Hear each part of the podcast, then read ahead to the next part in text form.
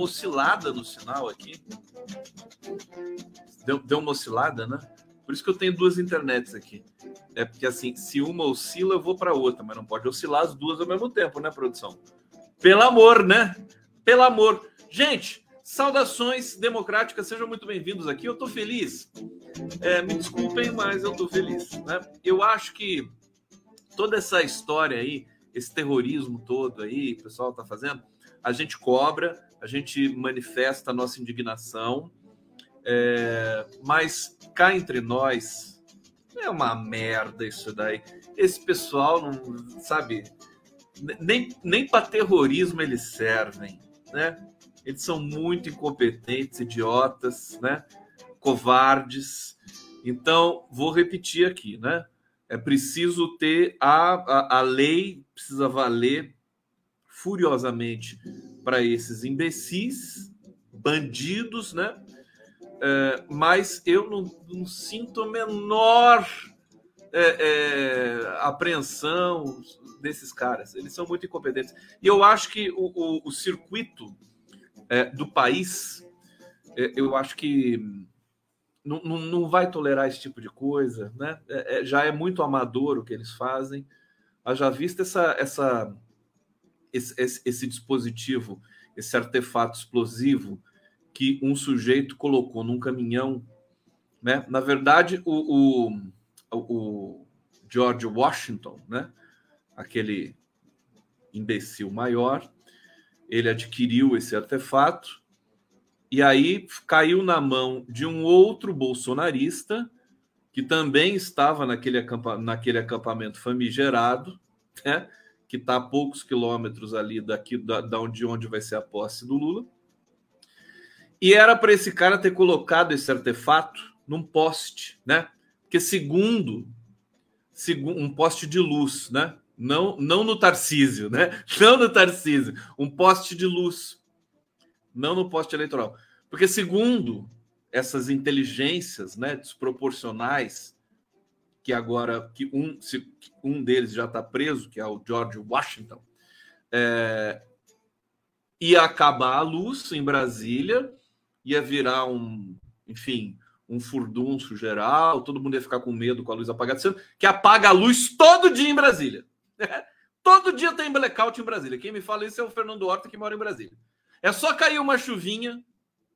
Tá tudo bem? Vocês estão me acompanhando? Tá, tá, travou? Tem gente falando aqui que travou. Hã? Me avisa aí. Qualquer coisa eu mudo de, de, de rede aqui. Mas eu acho que tá normal. imagem tá ruim. Vai, gente, me avisa. Não muita moleza. Tá bom ou não tá bom? Tá travando? Então, peraí, deixa eu vou mudar a rede aqui. Vai dar uma soluçada, mas acho que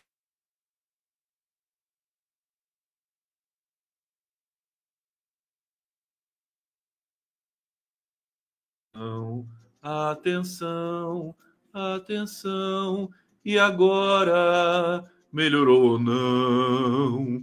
Por favor, me diga se melhorou. Se melhorou, eu vou ficar feliz.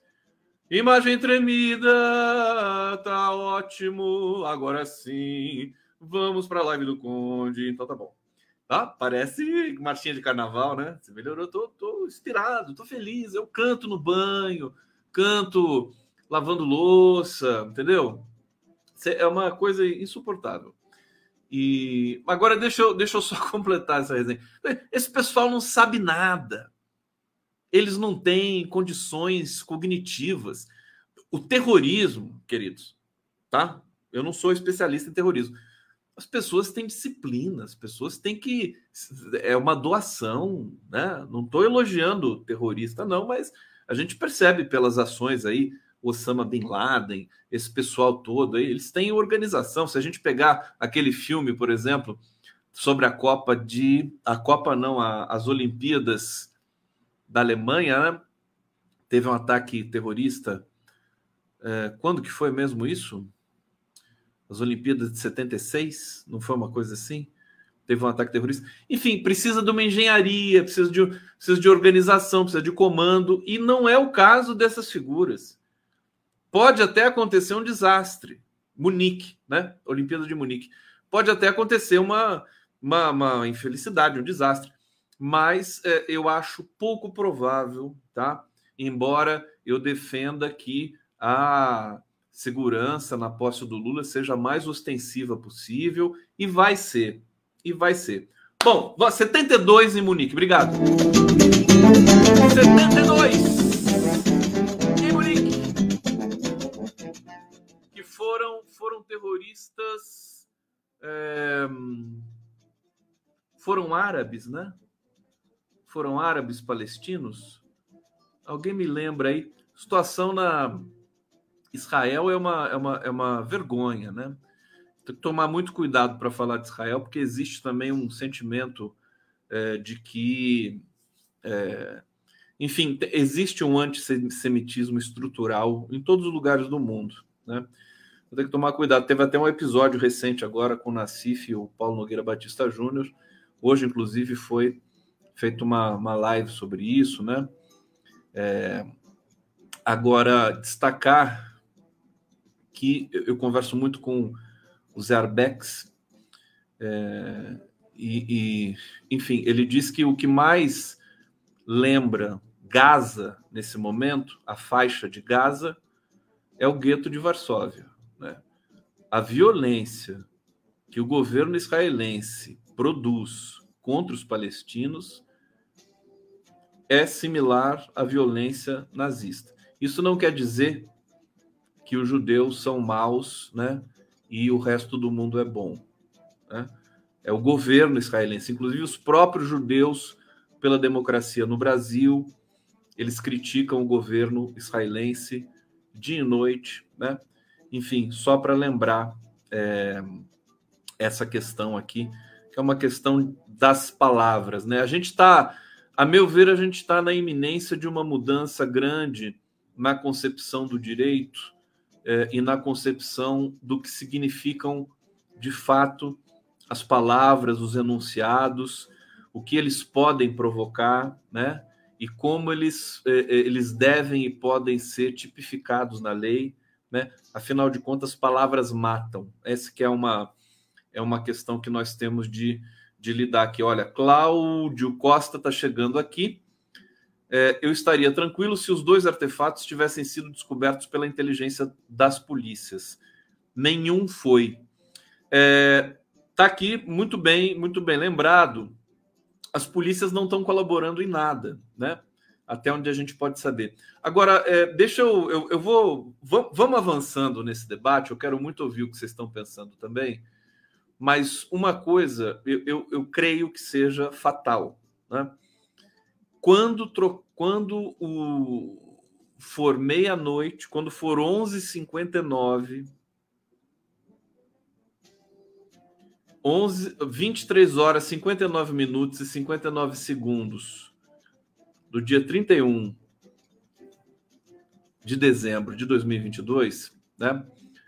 É, no próximo segundo, o Brasil vai estar sob nova direção.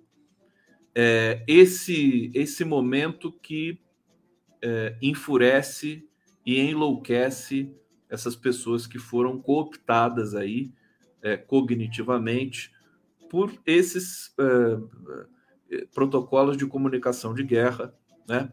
E da ignorância partilhada é, há tantos séculos, né? Padrão da, da nossa história social. Lamentável, né? Vamos ter de ter muita educação, muita, muita, muito afeto para recuperar parte desse dessa legião de zumbis, né? Que acabou apoiando aí a, essa, essa, essa frente fascista no Brasil. Bom, Vou trazer notícias para vocês. Agora, só para completar, eu acho que não prospera. Eles vão, vão espernear até o dia 31 de janeiro. E a partir do dia 1, querido, o Brasil tem governo. Né? Flávio Dino já está dando todas as indicações.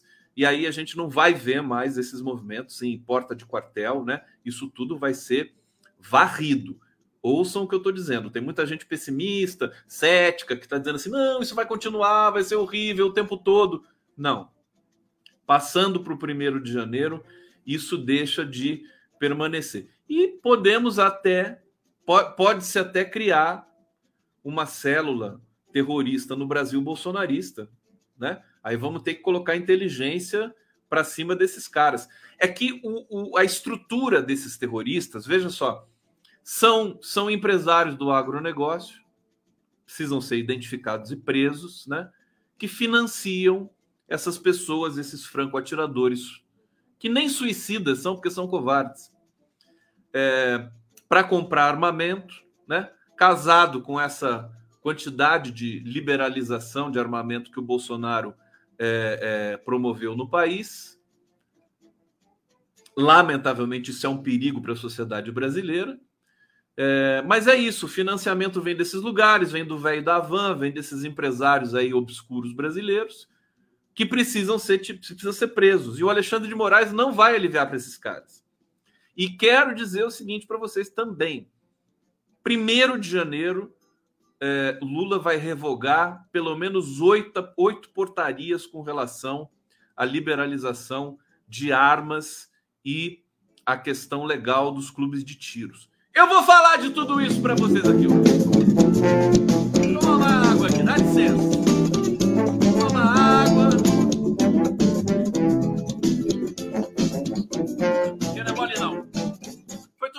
Natal com vocês? Vocês, vocês curtiram o Natal? Tem mensagens tão bonitas aqui. Deixa eu ver se eu, se eu acho uma das primeiras. Aqui o Alberto Naziazeni está dizendo que não é só agronegócio, mas também as madeireiras ilegais da mineração da Amazônia, sim, o garimpo. Obrigado, Alberto! Obrigado, querido! É isso mesmo. É... Tremei. Eu, eu entrevistei o Carlos Mink aqui é, já faz um tempinho e, e ele já estava ele estava indo para a transição, né? Tinha acabado de voltar de Portugal, ia para Brasília lá no grupo transição do meio ambiente. E ele falou assim para mim, né? Eu até coloquei no título depois da, da matéria. É, garimpeiros, tremei, tremei, porque os, as, as, os tratores, as dragas vão ser queimadas, né? Vamos, vamos, vamos destruir tudo. Você imagina a Marina Silva agora no Ministério do Meio Ambiente. Aliás, tem um capítulo à parte que eu quero falar da Marina Silva, é, mas, mas de qualquer maneira, a Marina Silva no meio ambiente é uma excelente notícia para a natureza, para a floresta, né? Imagine a Marina Silva no comando do IBAMA, é, ali é, é, é orientando também as políticas junto com o Ministério da Justiça para a FUNAI, né? Então, tremei. Esses garimpeiros, madeireiros, esses violadores, agressores de, de indígenas e tudo mais, vocês vão ter que procurar outra coisa para fazer, tá certo? Chega de matar a floresta, vocês não vão mais poder fazer isso. Estou avisando, quem avisa, amigo é. É. Vamos lá. Deixa eu ver aqui o que mais vocês estão falando. Eu quero achar o comentário. Aqui a Solange, ó. Conde hoje é meu aniversário. Parabéns para Solange! Solange! Solange! Daquela música do. Do Léo Jaime, né? Léo Jaime que tem uma música, né? Solange. Ele fez uma versão do de uma música do The Police, não é? Solone. Não é isso? Ou eu tô ficando louco? Tô ficando louco. Eu tô ficando louco. Desculpa. É a idade. Parabéns, Solange. Deixa eu ver aqui. Vou falar da Tebet também. Ah, o Thiago Chalamet, 120 horas de governo ainda. Vamos começar a contar em horas, né? Porque tá acabando. Tá acabando essa merda. Que maravilha. Deixa eu ver aqui. Valeu a pena ter lutado. Tem uma mensagem linda da Popelabelle. Deixa eu ver se eu acho a Popelabelle aqui já veio tanta mensagem que pode ser que eu tenha perdido. mas eu li e decorei. Popê, você tá ouvindo a gente? Posta de novo aí, só para eu colocar você na. Ah, Popê Labelle aqui. Peraí, peraí, peraí, peraí. Calma, calma, tá tudo bem. Quando eu, quando eu leio, quando eu tô lendo comentários, eu canto também. Tô tão feliz que eu canto. A Popela Belli está aqui, mas o comentário que ela fez antes, não. Deixa eu ver se eu chego lá.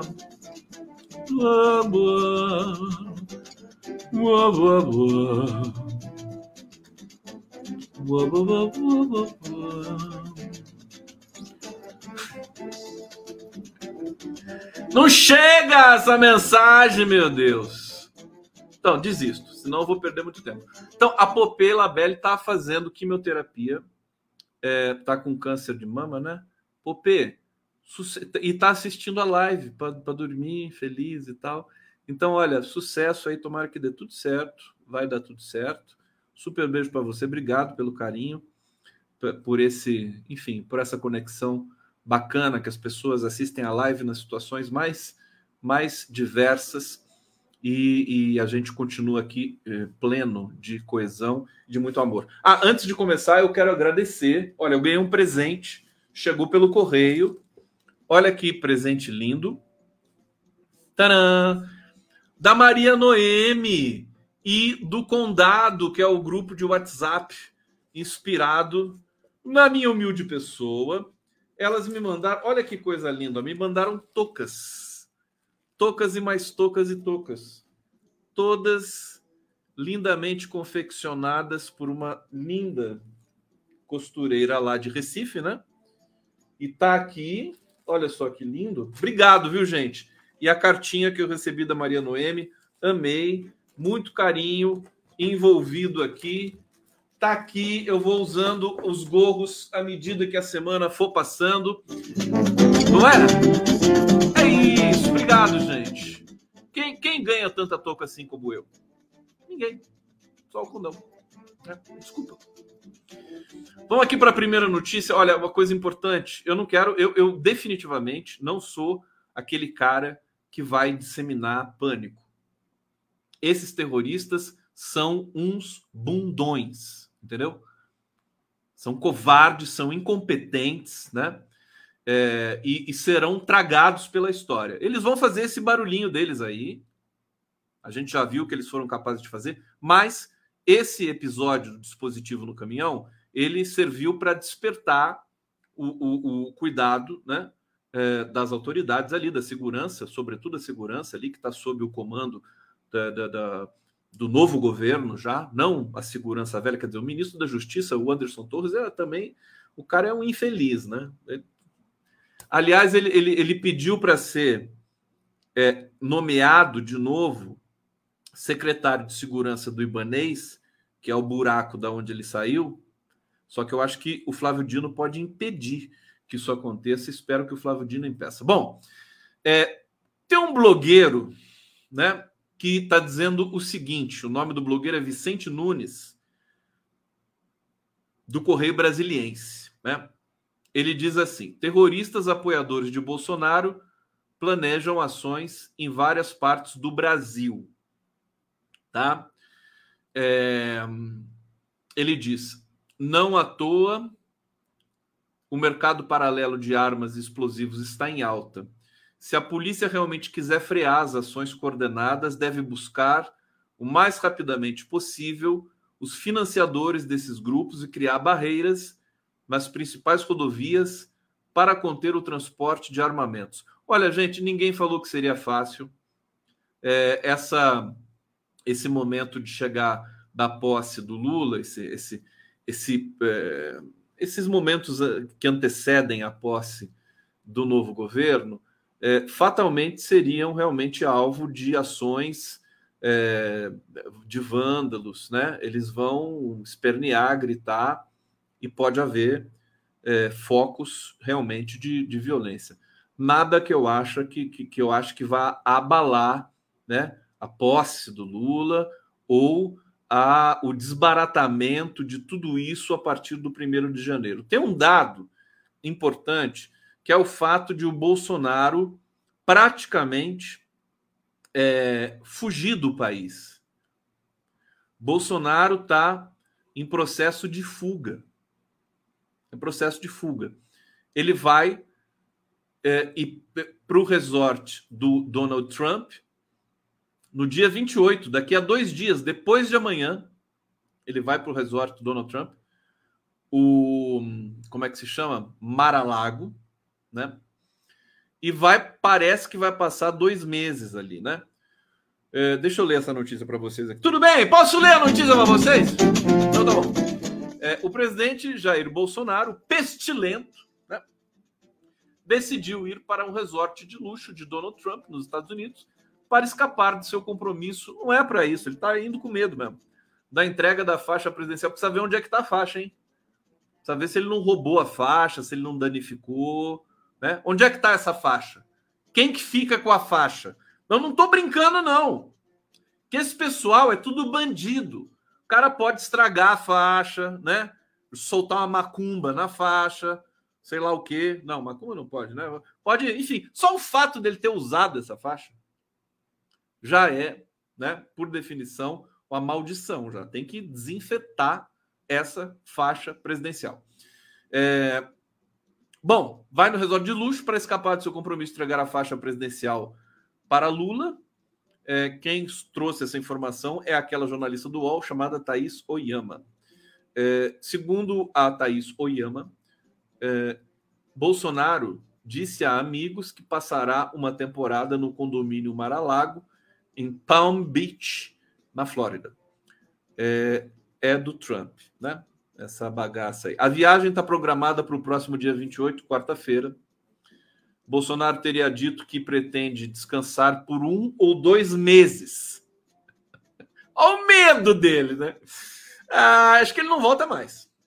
Acho que ele não volta mais. E, e, no, e na quarta-feira eu vou fazer um bota fora para o Bolsonaro. Tchau, verme, né? Vai ser o nome da minha live. Tchau, verme. Vá e não volte, por favor. Espero que ele fique lá, seja preso lá mesmo. Fica tudo lá.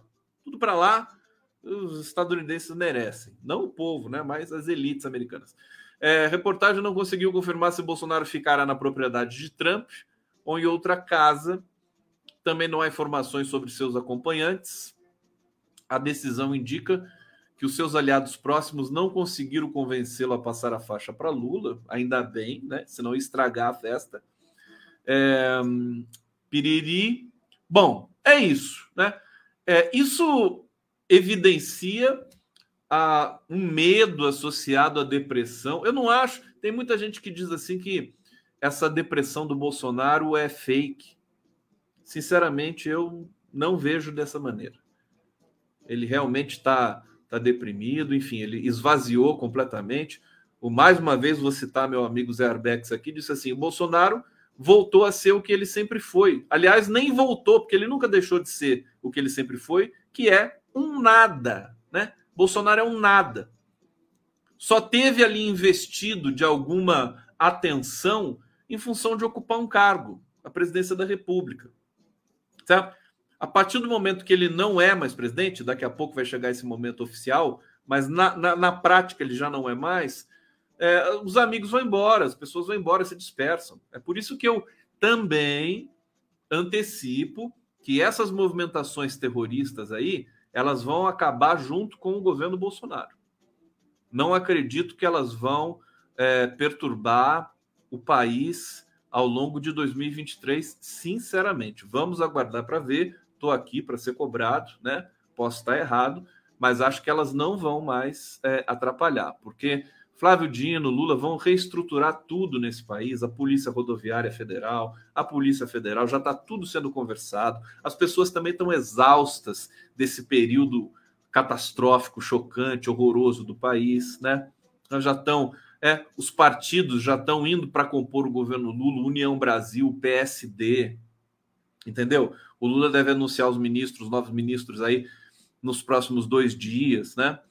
Então, é, a gente está vivendo uma outra realidade. Então, para você analisar, né? Essa é a minha questão que muitas vezes eu implico com a análise pública, é, é, que fica que fica oscilando, né? Meio que espanando, repetitiva, né? Por aí. É, como nós vamos ter uma nova realidade, as premissas, né? As ferramentas, as premissas e as ferramentas, elas não podem ser as mesmas. Nós já precisamos antecipar uma, uma certa leitura dessa outra realidade, que é um governo sob a batuta de Luiz Inácio Lula da Silva. É simples, né? É, é, teoricamente é simples. Deixa eu ver aqui que, que tem um superchat que chegou aqui. Deixa eu ver. Eu reconheço. Almeri. Almeri, eu já vejo aqui a fotinha dela, já sei que é ela. Almeri, comente sobre os imóveis que Bolsonaro comprou nos Estados Unidos recentemente. Como assim comente? Comente. Tô brincando, Almeri. Eu, é, eu não posso comentar porque eu não sei. Você sabe se ele comprou imóveis nos Estados Unidos? É? Almeri, conta para mim. Então, tá? Olha, eu, eu tinha uma informação, já tinha dado aqui, né?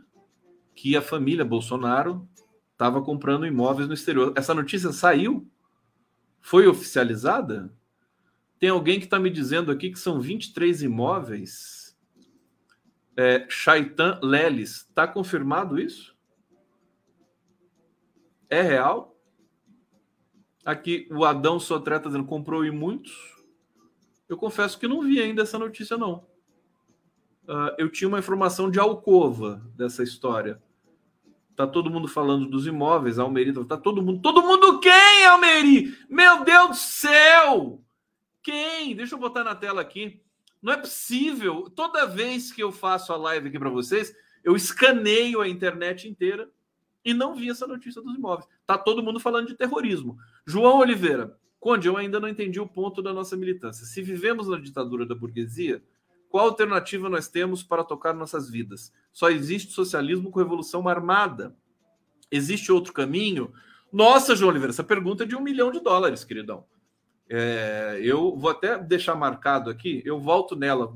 deixa, eu, deixa eu avançar um pouco na live e vou tentar responder ao longo é, desta odisseia aqui para vocês, tá bom? Ah.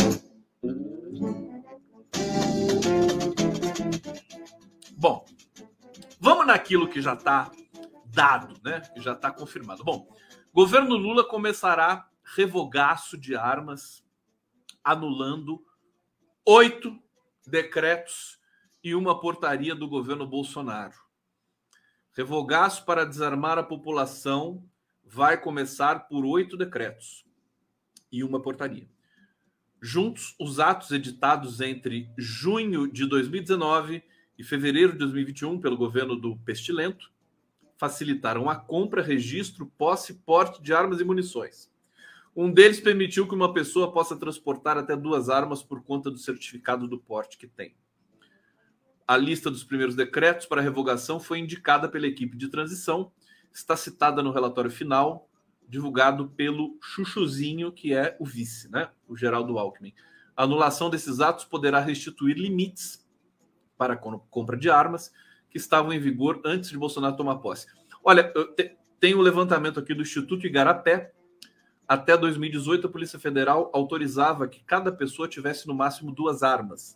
Os decretos do atual governo elevaram esse número para quatro e depois para seis. Bom, tudo isso vai ser revogado no primeiro de janeiro. A documentação já, tá, já, já deve estar, inclusive, pronta. É, o que eu quero também acrescentar a, a essa sucessão aqui de questões é que esses episódios, esse acampamento de Brasília, esses episódios antidemocráticos pelo país todo, a violência, o terrorismo que, que é, a, assustou, apavorou Brasília há, du, há, uma semana, duas semanas atrás, né? Nós cansamos de falar aqui. Tudo isso tem um aspecto que é positivo, né? Ele autoriza, né, o novo governo a ser muito mais rígido, com relação é, a essas, essas liberalizações de armamentos que o Bolsonaro promoveu e ser mais rígido com relação a clube de tiros, porque está tudo interligado uma coisa na outra.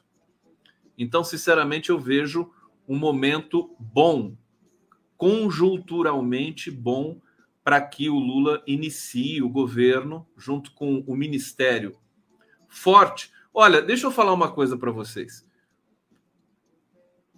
O ministério, né, vão ser 37 ministérios, faltam 16 né, para serem anunciados seus respectivos titulares, mas é, é, um, é um super ministério, são as pessoas mais qualificadas. Você tem uma ou outra indicação política que possa gerar algum tipo de é, ceticismo, né? Ah, será que a pessoa vai bem, mas nunca trabalhou assim, assado? Mas isso é, é, é restrito, né? O núcleo forte do governo ele já está é, potente, né? O fato do Haddad já está na fazenda, o Alexandre Padilha já está é, na articulação política, né? É, isso já deixa o governo de, de uma robustez e, e, e, pensar que o Brasil está basicamente há seis anos sem governo, sem articulação, sem negociação transparente, concreta entre executivo e é, legislativo. Tem uma pesquisa que saiu hoje muito curiosa. É, acho que foi da Quest, de que 45% da população brasileira acredita que a relação entre executivo e legislativo vai ser boa, né? O que é uma enormidade. E muita gente também voltando a confiar no Congresso, coisa que a, a credibilidade do Congresso brasileiro estava no limbo, estava no limbo. Tanto de o Bolsonaro também atacar, fazer jogadas duplas aí, né? Essas narrativas que ele, que ele colocava e tal. Então a gente vai para um processo de reinstitucionalização geral do próprio executivo, do próprio legislativo e do próprio judiciário. Porque o STF, inclusive hoje, gente, o STF, é, a Rosa Weber, que é a presidente do STF, presidenta do STF, é, anunciou, assim, sem fazer nenhum alarde, já vou falar da Tebet, sem fazer nenhum alarde, novas regras ali para o STF, para o pedido de vista. Agora, o pedido de vista terá um prazo máximo de 90 dias para ser devolvido, né? Não tinha isso antes. E as decisões monocráticas, ou seja, em que um ministro delibera é, de, de origem penal ou coletiva, eu não, eu não me lembro especificamente, mas assim, as decisões monocráticas terão obrigatoriamente que passar pelo plenário. Obrigatoriamente. Isso muda muita coisa ali, viu? Então, veja, isso é, significa o quê? Agora o STF está pronto também para dar uma repaginada ali, né? Para se permitir. Não dava para fazer isso com o Bolsonaro no governo. Né? Agora, com Lula, que é um presidente democrático, agora isso pode ser muito bem é, executado. Bom, tá aqui essa notícia, né? Anunciada pelo Flávio Dino, é, vai revogar os decretos de armas do Bolsonaro. Vai ser a primeira revogação e vai ter um peso simbólico muito grande. É... Bom, deixa eu trazer aqui. Tem gente que está duvidando aqui da questão do, do STF. Vai repaginar nada. O tapete está dizendo aqui. Bom, eu vou ler a informação para vocês aqui, uma informação uh, absolutamente uh, técnica. Aqui, ó. STF restringe decisões individuais de ministros e fixa novas regras na corte sem fazer alarde. Aprovou em sessão administrativa fechada, fechada ao público, né? Uma emenda em seu regimento interno que impõe um prazo para a devolução de pedidos de vista e que também restringe as decisões individuais dos ministros. Foi pautada pela ministra presidenta da Corte, Rosa Weber, é, e vai ao encontro né, das tentativas dos últimos anos do Supremo robuste, robustecer suas decisões coletivas. É, deixa eu ver aqui, deixa eu só pegar o ponto. A questão do, da vista é 90 dias como limite. Agora, a questão. É, o plenário que as turmas deverão avaliar medidas cautelares tomadas individualmente pelos ministros, como prisão, afastamento de cargo público ou interrupção de alguma política governamental, entre outras. Eu acho que, por exemplo, essa decisão do Gilmar Mendes de tirar o Bolsa Família do teto de gastos, ela já não poderia mais ser é, individual, ela já cairia para o pleno, né? Com essa nova regra. Ainda bem que. Eu acho que estava tudo ensaiado, né? Ah, o Gilmar Mendes tá, vai lá, tira o Bolsa Família do teto, e agora a gente pode então desmembrar, quer dizer, exigir que não se tenha mais decisões monocráticas no STF. Deixa eu ver, eu acho que vocês estão, vocês querem, deixa eu ver aqui por ordem de relevância. Vamos falar da Tebet, é isso que vocês querem falar? Não, antes de falar da Tebet, então, deixa eu tomar mais um gole de água aqui. Hum. Tudo bem? Tudo bem? Vocês estão bem? Deixa eu agradecer aqui. Aqui o canal do Conde, sempre bom. Aqui o Facebook do Condão. Me sigam no Facebook. Apareçam ali para mim, tá? É, é o lugar que eu, que eu tenho muito mais condição de é, dialogar com vocês, tá bom? Facebook. É, GGN aqui, tá? Deixa eu agradecer. Rede TVT, TV Resistência Contemporânea aqui. Peço inscrições para todos esses canais. Grupo Prerrogativas, que saudade do Marco Aurélio de Carvalho, seu Praga, né? E aí, não vai falar comigo? De vez em quando ele assiste a live, depois me fala, né? Ô, Marco Aurélio, tô esperando aqui para a gente conversar é, aqui, TV 247 e o canal do. Estou orgulhoso do meu canal no YouTube. Mas que audiência fantástica. Por que, que vocês são tão bacanas assim comigo? Tem uma coisa na, na internet que eu percebo assim: as pessoas gostam de assistir é, os, os influenciadores, comunicadores e tal, é, na casa deles, né? Na casa deles. Eu tenho, como eu tenho transmissão em muitas redes, é, eu vejo que existe um carinho especial pelo meu canal, o canal do Conte. Eu, eu gosto de democratizar tudo, né? É, de ter, né, de, de, alcançar o máximo possível, se somar todos os canais que estão aqui, a nossa audiência fica muito forte e, e, eu acho isso, né, acho isso democrático, é uma coisa assim singela, não tem nem muito mistério. É, vamos falar, deixa eu falar da Marina Silva e da Simone Tebet. É, eu estou muito sensibilizado por um comentário que o Fernando Brito fez no Tijolaço. Eu queria que esse comentário chegasse ali, mas agora já é tarde, né? Agora já é tarde. Mas é, a leitura do Brito é impecável. Impecável. É, aliás, o Brito é um cara que. Ele é chato. Eu não gosto dele.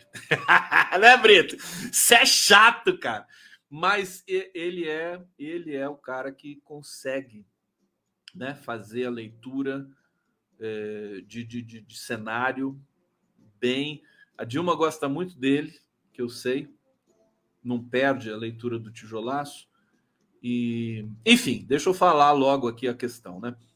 Ele diz que a ideia do Lula de é, encaixar a, a Simone Tebet no Ministério do Meio Ambiente e a Marina Silva na é, autoridade climática era uma das uh, melhores ideias possíveis que o Lula já teve. Por quê? Porque o Lula estava de olho nessa, nesse cenário global, é, na marca né, de, de, de, de, Brasil voltar a ter uma presença forte com, com, com relação à defesa do meio ambiente. E essa questão da autoridade climática. Porque veja o que está acontecendo nos Estados Unidos agora. Estados Unidos, você tem uma, uma, E no Japão também, no hemisfério norte, de maneira geral, né? Na Europa, não sei se já. Mas o inverno rigorosíssimo. 56 pessoas já morreram nos Estados Unidos, né? É uma. É uma. Acho que é um ciclone, né? E, e, as temperaturas caíram absurdamente em Nova York, enfim, no, no, norte dos Estados Unidos. Nós temos também agora é, na Bahia alagamentos, chuvas, muita gente que está fora de casa. Janeiro é sempre assim no Brasil.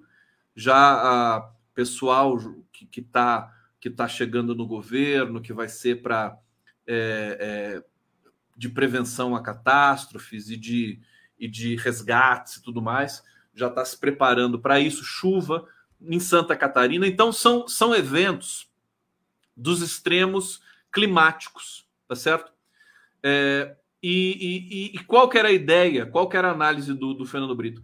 É, eu, eu, também não. Eu, eu, vocês sabem que eu não vou muito com a onda da Simone Tebet. Eu acho que, sabe, alisaram ela demais e tudo mais. O Lula, né? Quem, quem, quem banca Tebet é o Lula. Vocês sabiam disso? Se não fosse o Lula, a Tebet já estava lá na cidade dela, já, entendeu? Se preparando para se candidatar a alguma coisa. Tá? Quem banca a Tebet é o Lula. Por quê? Porque ele, o Lula é um cara é, é, assustadoramente generoso, né? Ele tem isso no DNA dele e ele quer, né? Ele quer é, trazer a Tebet para perto do, do, governo de qualquer jeito. É ele que está bancando isso. Antes de, antes de criticar a Tebet, lembrem disso. Lembrem-se disso, né? Porque eu me lembro quando eu critico a Tebet, eu me lembro disso. Quem, quem, quem banca a Tebet é o Lula. Mas, enfim. Qual que era a questão ali para o Fernando Brito? O Lula estava com uma engenharia muito mais sofisticada para Marina Silva. A Marina Silva, como autoridade climática, ela ia ter a liberdade né, de, via... de ser a grande embaixadora do Brasil. Ela não ia ter que se preocupar com a burocracia do ministério. Deixa a burocracia do ministério com a Simone Tebet. Deixa a Simone Tebet fazer o trabalho braçal. Esse é o raciocínio. Sabe? Essas pressões, essas coisas de nomear e desnomear e os pepinos que vão aparecendo e tudo mais. Então, o Lula na cabeça dele, a Marina Silva já tinha sido ministra do Meio Ambiente, sabe? Também passa por aquilo de, pô, vai ser ministra de novo, vamos fazer outra coisa. Então, ele estava reservando agora, ele estava enchendo de significado, ele estava né, construindo um significado para a autoridade climática. A Marina não entendeu isso. Né? Ela não entendeu. Infelizmente. Né? Tinha de ter confiado na intuição né, desproporcional desse homem chamado Lula. E a Simone Tebet iria, Tebet iria para o meio ambiente fazer um trabalho quase que burocrático. Claro que ela ia ter, e o Lula estava de olho nisso, porque a Simone Tebet e a Marina Silva ficaram amigas, né? é, durante a campanha, ela ia ter assessoria, ela ia ter todo ajuda, porque ela não, não sei se ela entende alguma coisa de meio ambiente, mas ia ter toda uma equipe ali para ajudá-la, inclusive a própria Marina Silva. Né? Mas elas não entenderam, não entenderam. E aí ficou. É, é, é, só isso que eu queria destacar aqui com vocês. Vocês concordam com isso? Vocês entenderam o raciocínio? Tá certo? Importante, né? O Lula quer fazer um esquema maravilhoso mas eh, algumas pessoas ainda estão atreladas a um passado, essa ideia de prestígio, né? Ah, eu vou ter menos, mais prestígio, não sei o quê, mas tudo bem. Marina Silva no Ministério do Meio Ambiente é, é uma esplendorosa notícia. E o que, que vai acontecer? Tem gente que não está concordando aqui. Beleza, não concorda com a leitura do Fernando Brito? Tudo bem. Mas ela é, é, é uma leitura, você pode. É, é é, é, é aquela coisa, né? É, se o Fernando Brito tiver certo, o Lula é um gênio. Se ele tiver errado, o Lula continua sendo um gênio, mas nem tanto. Né? Porque essa, essa leitura da tentativa do Lula de turbinar a posição de autoridade climática diante do planeta, né? era para Marina Silva cumprir um papel de uma embaixadora do planeta Terra, praticamente. Agora ela vai ficar presa ao Ministério do Meio Ambiente no Brasil e sabe-se lá quem vai ser a autoridade climática. Né? é, poderia ser Isabela Teixeira. Olha, ironias da história. Vamos supor que seja a Isabela Teixeira, que, é, junto com a Marina Silva, é, é das, das figuras brasileiras mais respeitadas do mundo, né? A Isabela Teixeira tem o respeito do planeta pelo trabalho que ela fez, pelo que ela é, pelas coisas que ela publicou e pela gestão que ela fez no Ministério do Meio Ambiente nos governos Dilma aqui no Brasil, também no final do governo, não, nos governos Dilma, né? No final do governo Lula foi o Carlos Mink. É, se for a Isabela Teixeira, vamos aguardar, porque a Isabela Teixeira pode acabar se transformando na grande embaixadora do clima no mundo. Vai ter muito mais destaque que a Marina Silva no meio ambiente. Mas isso aí, ó, isso aí já, é, já escapa a nossa questão. Só queria destacar isso com vocês aqui. Vamos falar, deixa eu ver o que vocês querem. Bom, e a Simone Tebet, né? O que, que vai acontecer? Olha, tem muita gente apostando que ela vai para cidades, né? O Lula está tá, tá tentando oferecer o planejamento para Simone Tebet. Agora já virou, virou meio bagunça já, né? Puta, não quer, não quer desenvolvimento social. Não, desenvolvimento social ela queria, né? Não quer o, o, meio ambiente, não quer o planejamento, não quer nada. Faz um bingo, então, pronto. Faz um bingo, né? E sorteia o resto dos ministérios. Eu acho o seguinte: é, pode ser que ela vá para cidades, pode ser que ela vá para planejamento, mas essa é a minha última preocupação, sabe? Simone Tebet realmente é a minha última preocupação nesse governo. Marquinho Carvalho! Tá aqui! Conde, creio que você esteja equivocado. Ô, oh, Marquinho, que maldade. Foi a Marina, durante a transição, que criou a hierarquia do meio ambiente e a autoridade climática ficava sob a tutela do Ministério do Meio Ambiente. Não, querido. É exatamente isso. A Marina criou. Ela, ela propôs a existência da autoridade climática. Mas ela não se imaginava sendo a autoridade climática ela postulou essa, esse cargo, só que, como eu estava dizendo para vocês, e a leitura do Fernando Brito é essa: o Lula estava querendo dar um significado muito mais potente a esse cargo do que a Marina imaginou. Obrigado, Marquinho! Super beijo para você aqui. Bom, deixa eu trazer aqui a notícia sobre os bastidores aí da, uh, dessa questão, violência, terrorismo, posse, piriri, pororó. Bom, primeiro registrar, né? Posse de Lula vai ter o triplo de delegações estrangeiras é, com relação a de Bolsonaro, né?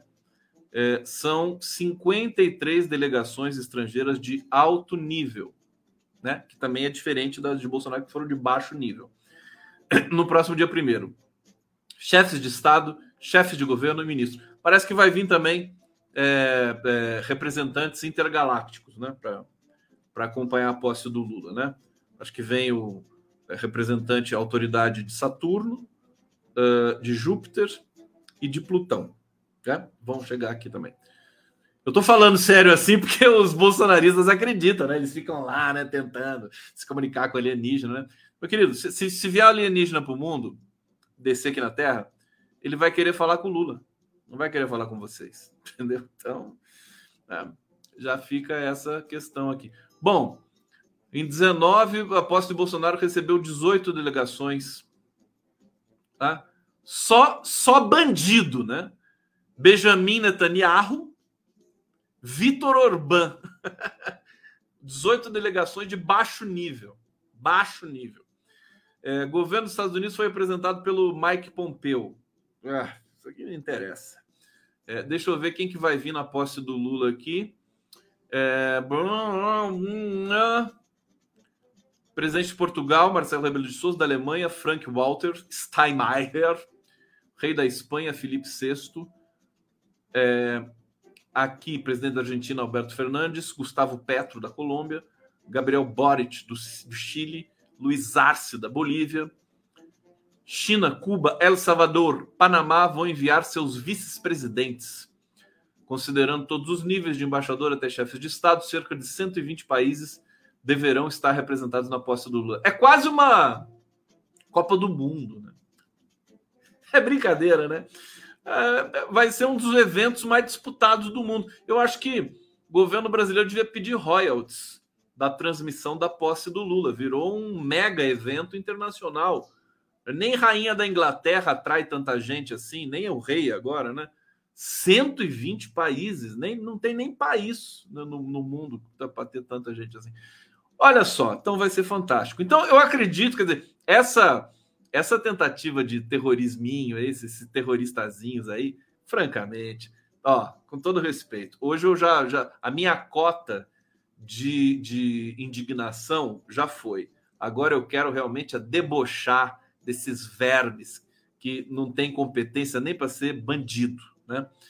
É, bom, desculpa, né? Desculpa, mas é a, a, minha a minha leitura nesse momento. Bom, equipe de segurança de Lula planeja trajeto com carro blindado na posse. É, e parece que o pessoal que está ali com o Lula não quer isso. Né? O que, que vocês acham? Vamos fazer uma enquete aqui? Carro blindado ou carro aberto? Eu acho que o Lula devia sair de cavalo, né? Vai de cavalo de uma vez. Olha aqui, a menos de uma semana da posse, uma semana emblemática de cerimônia do início do governo segue indefinida, o desfile de Luiz Inácio Lula Silva na esplanada dos ministérios. A equipe de segurança do presidente eleito defende que ele não trafegue em carro aberto, mas parece que o Lula quer o carro aberto. Lula estaria disposto a manter a tradição, é, mas para a equipe de segurança, essa bomba encontrada no aeroporto de Brasília influencia nesse planejamento. O pessoal está pedindo blindado aqui, hein? Ô Lula, ó, olha aqui, ó. Maioria esmagadora pedindo carro blindado. Deixa eu até colocar na tela, porque a voz do povo é a voz de Deus. Deixa eu ver aqui. Olha só, todo mundo pedindo blindado. Ó, Maria José Gomes, Geni Dornelles, é, Helena Angelita, deixa eu ver, Laila é, Kierulf, Sandra Santos, blindado, Zé do Arroto, blindado. Aqui, para não dizer que não tem ninguém pedindo carro aberto, tá aqui, Luciana Caldas, carro aberto. É, aqui, Gabriel Barbosa, blind. É, trader, viajante, carro blindado. Silvia, blindado. Aqui, Maria Cecília, carro aberto com colete à prova de bala, né? Não a prova d'água, né? Prova de bala, que você quer dizer. Tá aí, né? Eu acho que com colete à prova de bala, eu, eu, eu, eu acho que funciona. Marta Queiroz, blindado. André Vicente, carro aberto. Maria Noemi, quando você vai para Brasília? Eu não decidi ainda, querida. Ó, Maria Noemi, te amo, Maria Noemi. Lindona. Babi, Babi. Olha a Babi aqui, que arraso. Babi Mendes, blindado. Nossa, Babi Mendes então, tá decidido, viu, Babi? Blindado. Ricardo Dutra aberto. Então tá aqui. Blindado ganha, mas vamos ver o que, que a segurança está dizendo, né? A avaliação é de que o cenário de hoje Lula deve utilizar o carro blindado. Caberá ao presidente eleito decidir. Eu acho que não deveria caber o presidente eleito. Cabe a segurança, né? O que, que o Lula entende de segurança? Com todo respeito. Ô Lula, brinca comigo não. Policiais preparam análises técnicas para apresentar as duas possibilidades ao Lulão. Os riscos de fazer o projeto em carro aberto, a possibilidade do percurso ser feito em carro blindado. Se for em carro aberto, o trajeto na esplanada inicia na Catedral de Brasília e vai até o Congresso, e do Congresso segue até o Palácio do Planalto. Policiais federais que trabalham na proteção do presidente eleito já tinham identificado o risco antes do episódio da bomba no aeroporto de Brasília e incluíam esse tipo de ameaça no planejamento. Outra dúvida é com relação ao Rolls Royce. Né? É, a Janja tinha dito que o Rolls Royce estava danificado. A gente só não sabe aonde que ele está danificado, o que, que aconteceu, furou o radiador, está com a lanterna caída. Será necessário, portanto, verificar as condições do carro para ver se haverá condições de Lula utilizá-lo, biriri bororó. O entorno de Lula, eu acho que o Lula devia ir de Rolls Royce todo dia para o trabalho, né? Até porque para o Rolls Royce ficar funcionando, né? Senão ele vai quebrar de novo. Carro tem que andar, né? Senão descarrega a bateria, é um inferno. Então acho que o Lula devia ir de Rolls Royce com a Janja todo dia, da alvorada para o é, Palácio do Planalto. É claro que eu estou brincando, né, gente? Vocês sabem disso. Em torno de Lula acredita que, mesmo com a recomendação da PF, Lula não aceitará desfilar de carro blindado, pelo perfil popular da festa, pelo desejo dele, piriri, pororó. Quem defende o desfile carro aberto argumenta que esse modelo faz parte da tradição, é aquela coisa toda. Vamos aguardar. Sinceramente, eu acho que essa galerinha aí do os terroristinhas, né?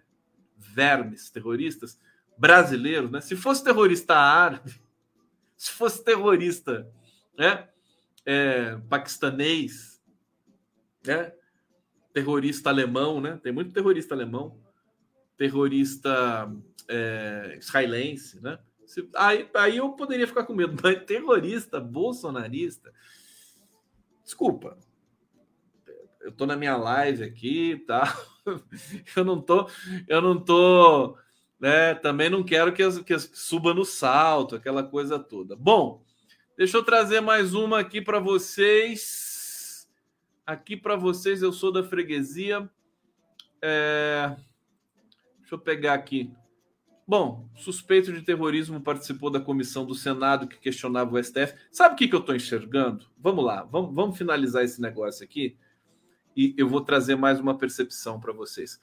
O bolsonarismo, esse fascismo, nazifascismo brasileiro, a brasileira, né?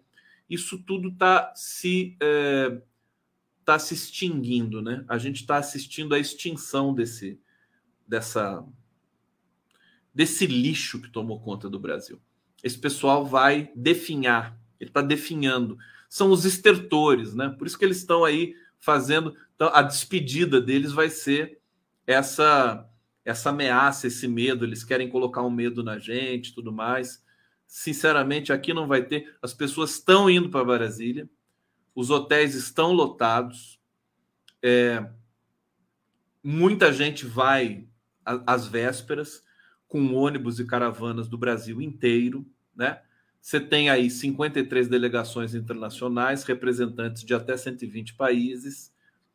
É, e você tem agora uma segurança mega ostensiva depois dessa ameaça que, já disse, repito para vocês, ela ajudou né, a abrir os olhos e emitir o sinal de alerta para a segurança do aeroporto de Brasília, por exemplo.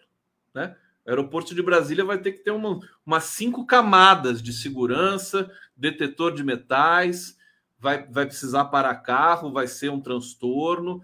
As estradas também que levam até Brasília, é preciso que a Polícia Rodoviária Federal, Polícia Federal, esteja ali impedindo que, que entrem armamentos explosivos em Brasília. É isso fazer o trabalho, né? A gente já não pode contar com as Forças Armadas, porque as Forças Armadas ainda estão ali naquele estado de letargia, né? Vai ter que esperar, né, começar o um novo governo para tirar esse pessoal desse, desse estado catatônico aí. Agora, nós temos as, a, a, a, Polícia Rodoviária, né? Ah, mas ela é bolsonarista, mas interessa, né? Agora é uma questão realmente que vem a ordem de cima, entendeu? Comportamento das autoridades é ordem de cima. Tá? PM de Brasília, eu vi o, o Ibanês né, conversando com a, com a Janja. Né? Ninguém quer sangue. Quem quer sangue é, é uma minoria. Esse, né, esse pessoal aí que está lá acampado, né? Se vê sangue, desmaia. Esse pessoal que está lá acampado. Tudo covarde, entendeu? É, é, então, é aquela coisa, é só discurso. Fica tudo nessa essa coisa de narrativa. Você não, você não faz um atentado com narrativa, francamente. Então, é, vamos ter um cuidado. Você tem aí os atiradores de elite que vão ficar posicionados e tudo mais. Você vai ter o próprio povo. E isso acontecer. Gente, quem imaginaria com todo.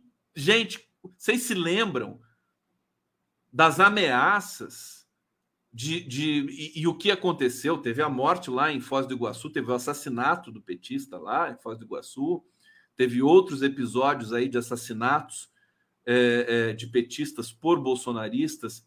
Mas, por exemplo, a campanha e o Lula passou praticamente todas as capitais do país, todas com sempre mais de 100 mil pessoas. Na Bahia tinha mais de um milhão de pessoas. E você não teve episódio. E o Lula andou no meio das pessoas, andou de carro aberto no meio de todo mundo. Então, vamos, vamos trabalhar com fatos. Então, os fatos estão aí. Quando eu vi o Lula de carro aberto, né, pulando no carro, entendeu? Gente, era improvável ver essa cena, mas ele fez essa cena. Aconteceu. Por que, que não teve nada de errado? Porque tinha segurança, porque o chefe da segurança da equipe do Lula é um cara muito competente, que vai ser o diretor-geral da Polícia Federal a partir de agora. Então, eu acho que o Lula é um cara, além de tudo, ele é um cara de sorte, entendeu? Então, assim, tô, tô aqui dividindo a minha, a minha leitura com vocês. Eu acho que não, não teremos maiores problemas. Brasília vai estar lotada. Eu espero que ela esteja feliz. Eu espero que a gente possa manifestar nossa felicidade, porque chega, né? É a hora da libertação. É a hora da gente se libertar dessa é, desse horror que foi o governo Bolsonaro. Bolsonaro já está fugindo. Bolsonaro foge. Tudo isso, entendeu? Acaba, vai, vai perder o sentido lentamente. Se alguém demorar um pouco mais para cair na real, pode ser um problema, mas Bolsonaro está fugindo para os Estados Unidos, meu querido. É uma cena né, absolutamente emblemática. Então, vamos lá, vamos acompanhar essa semana com todo cuidado. Vou estar aqui todo dia com vocês. Não é verdade? Gente, obrigado. Amanhã tamo junto. Querem saber? Eu vou, eu vou soltar a vinheta de final agora, porque já acabou a live, né? Olha só, tô, tô programando sempre coisas boas com vocês aqui. O Conde Incansável, o Giro das Onze já está pronto para amanhã. Paulo Pimenta, futuro ministro da SECOM, vai estar lá conosco. É, Bom Gás, é, Paulo Emílio Sariork. Vamos lá. Isso aqui é o giro de amanhã. À tarde, eu entrevisto o Joelzito Araújo, figura fantástica, diretor de cinema e é, alguém que está muito cotado para ser o novo presidente da EBC. Vamos falar sobre tudo isso. É, e isso aqui já vai ser na quarta-feira, Clara Antes. E tem mais um que eu acabei de fechar aqui agora há pouco, deixa eu colocar na tela já para vocês, que é o Mário é, Chagas, que é o museólogo mais importante do Brasil. É, vai conversar sobre cultura, poeta também, é um poeta maravilhoso é, tudo isso aí nos próximos dias no podcast do Conde. Tá bom, gente? Então tá bom! Um beijo pra vocês, ó. Um beijo molhado no cangote, tá bom?